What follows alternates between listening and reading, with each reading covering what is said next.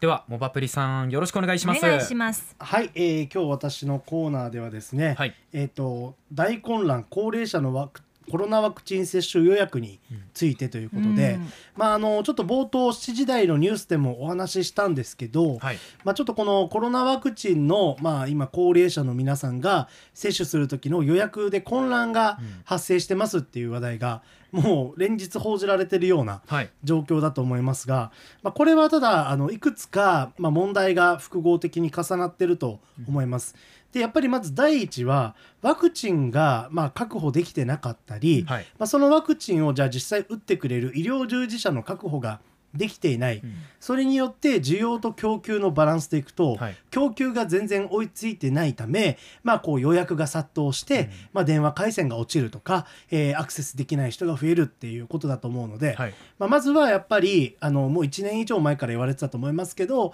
やっぱりこのワクチン争奪戦ですよね、開発競争がありで確保してどれだけ打てるかっていうそれに、まあ、結構日本は後手後手になってて、はい。まあ、結果この状況だと思いますけど、それがあった上でまずめちゃくちゃ混乱が起きてるっていうところは、まあ、踏まえてあの DX だけではちょっと解決しないはい。問題だなとも思ってます。うん。でまあそれがあった上で、まあ、今回ものすごい、まあ、ちょっと混乱が起きてまあいろいろもう本当に多層的に二次的にいろんな報道もありますよね。はい。例えば、えっと薬品薬局大手の杉薬局の創業者夫妻が、まあ、市に対して優先的に打てるように便宜を図ったっていうね、はい。うん図るよう求めたみたいな件とかもすごく報じられてて、はい。まあ、だからこれもちろんダメなんですけど、まあ、一個人でね、まあ、これだけワクチンが少ない状況であれば、まあ、そういうふうにねどうしてももうい何が何でも早く打ちたいって利己的ではあるけど、そういう人が出てくるのももうししゃあない状況なのかなって気もしなくもないし、であとは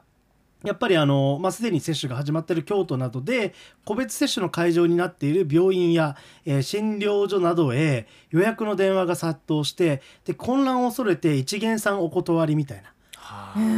ー そういう形でやってるみたいな、うん。もう本当なんだろうディストピア映画のねあのゾンビ映画とかに出てくるねこっちには入れないぞみたいな、うんうん。うんなんかそれをちょっと彷彿とさせるような、そういうニュースが、まあ、いろんなところでつながってて、はい。あまあ、ひ広がってて。であの沖縄なんかでも、まあ、例えば、えっと、宜野湾市でも、えーこのコロナの予約がもう開始30分で満杯になってでもう電話もほとんどつながらなかったと。うちのあのおばあちゃんとかもその対象ではい。うちの妻が、まあ、おばあちゃんのためにやろうとしたんですけど全然ダメでそれは電話の時ですか？電話もどっちもダメでした、ね、あ敗北しましたね。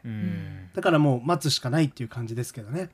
であとはまた沖縄で行くと、えーまあ、名護与那原なんかでもやっぱりこういうすでに始まってて混乱が、まあ、起きてますよっていう報道もありました。はい。で名護市の60代男性なんかは60回近く電話をしたがつながらずストレスが溜まったと、うん。琉球新報にコメントを出してます、うんうん。だからやっぱり電話ってつながらないとみんなもうつながるまでかけ続けるじゃないですか。何回も何回もね、そうそうそう。だからまあこういう方のようにね何十回もかけ直すから余計もう渋滞が収まらず、はい。もうずっとパンク状態みたいな。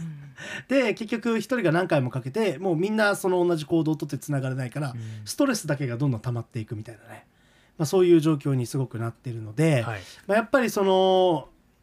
理想的な話をすると、まあ、こういう電話というようなアナログ的なものではなくてもっとすごい高度に効率化されたデジタルでの手続きっていうのをスムーズにやることができれば同時に多くの人たちを処理できるんじゃないかなとも思います。はい。まあ、ただそうなってくるとまた次の問題があってそうですね。高齢者どうするんだと。んそうなんですよね。やっぱりその、まあ、IT の操作とかでいうと、やっぱり個々人のスキルの差がありますよね。はい。もちろん年齢以外にもその人の、まあ、得意不得意っていうのもあるので、はい。一概に高齢者だから苦手若者だから得意っていう話でもないんですけれども、まあ、一般的に、まあ、お年寄りの方だとあんまりそのスマートフォンの操作に慣れてないとか、そういうところもあるので、まあ、結局あのデジタル庁が発足していろんな行政手続きをデジタルでできるようにしますよっていうことでね動いてはいるんですけど、まあ、結局最終的にはこの使う人たちの技術がまあ追いついていないともううまくいかないんじゃないかなっていうところもあります。まあ、この辺はあの、まあ、行政もそうだし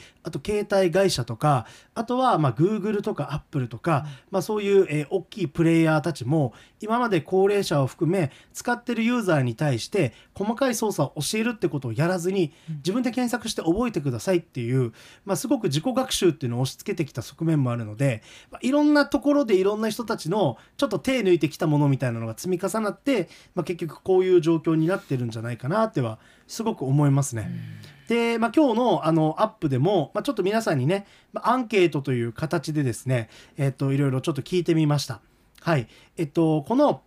えーコロナワクチンの接種予約はネットだけの予約で、まあいいと思いますか？それともネットだけでは不十分と思いますか？っていうふうに聞くと、えー今回は88%の方がネットだけでは不十分。で、えーおよそ12%の方が、まあ、ネットだけでもいいと思うという、まあ、結構すごい、えー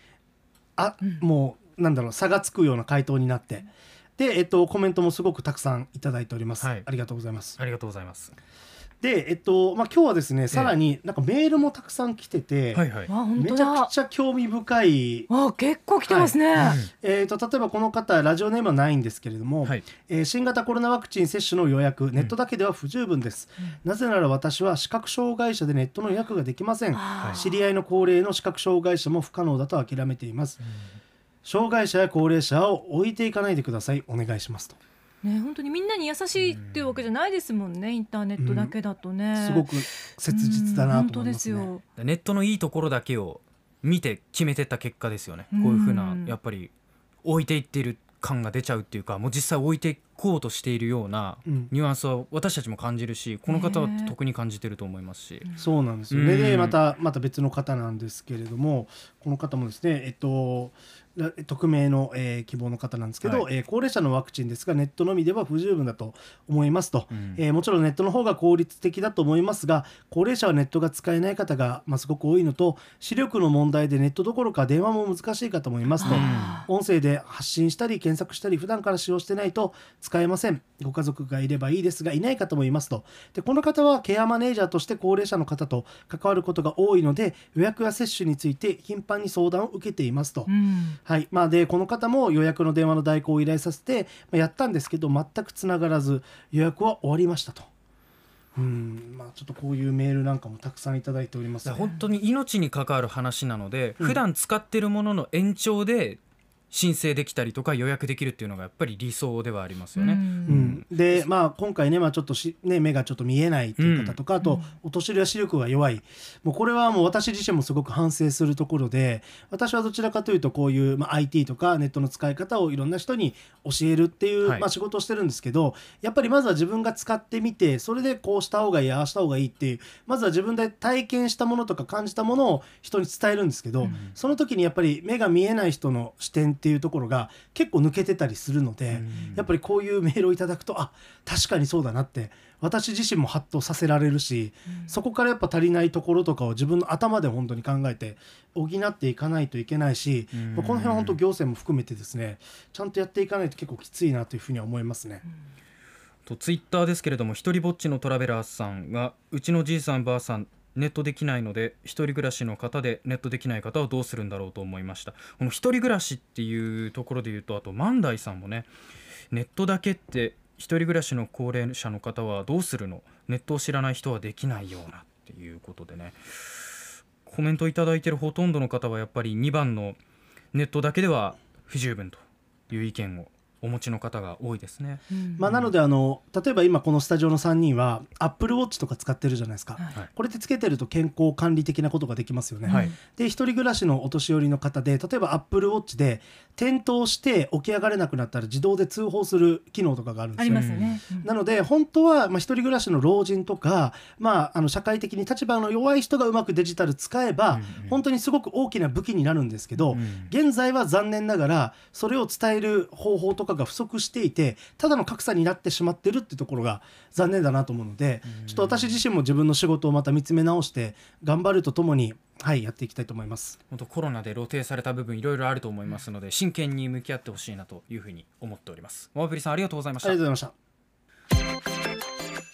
アップのポッドキャストを最後までお聞きいただきありがとうございました。生放送は平日朝7時から FM921 AM738 RBC ハイラジオ。県外からはラジコですお楽しみください。